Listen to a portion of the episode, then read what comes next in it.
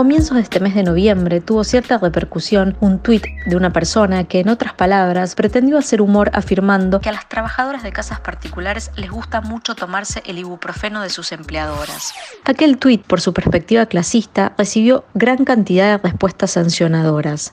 Más allá de ello, de las tensiones y particularidades que puedan darse en las relaciones de trabajo del sector, cuya prestación de tareas sucede en el interior de casas particulares, más allá de los prejuicios y representaciones interesadas, nos resulta de interés el ibuprofeno como disparador, siendo uno de los medicamentos más consumidos, para rastrear información acerca de la salud de este colectivo de trabajadoras. Dado que se incorporaron al sistema de riesgos del trabajo en el año 2014 en la primera encuesta nacional a trabajadores sobre empleo, trabajo y condiciones y medio ambiente laboral realizada en el año 2009, no se las incluyó. Luego de la sanción de la Ley 26844, ley que regula la actividad, puede sí encontrarse información particularizada del sector. Lo encontramos en la segunda encuesta nacional realizada por el Ministerio de Trabajo y la Superintendencia de Riesgos del Trabajo en el año 2018 y en el estudio de condiciones de empleo, trabajo y salud de trabajadoras domésticas de casas particulares elaborado a partir de aquella encuesta. Allí se advierten resultados negativos en cuanto a sus indicadores de salud general.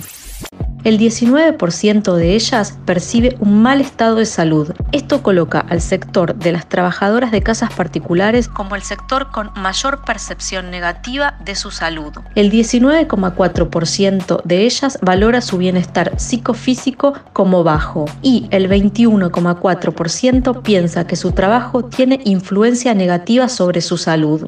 En cuanto a riesgos específicos, se señala que el 22,6% está expuesto a riesgos químicos.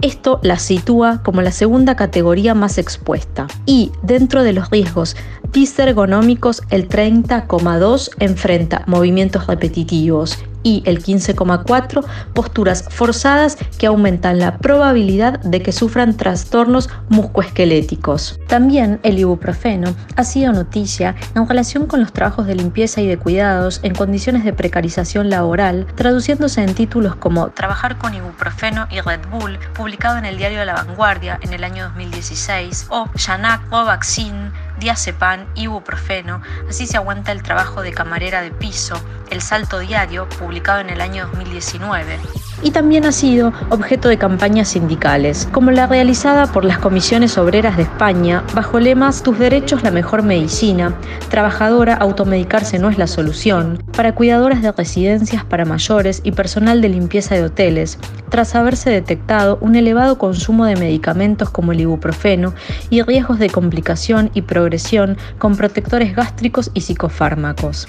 En nuestro país, UDGRA, el gremio de hotelería y gastronomía, se vinculó con la Federación Internacional del Sector UITA y con la organización Albasud de Barcelona, realizando una campaña sobre la materia. El asunto también es detalladamente abordado en el muy recomendable libro de Ernest Cañada, Cuidadoras, Historia de Trabajadoras del Hogar, del Servicio de Atención Domiciliaria y de Residencias. Es necesario seguir avanzando en terminar con el consenso social que permite la precarización y la explotación de las trabajadoras de casas particulares. Para ello, la información siempre es una gran herramienta.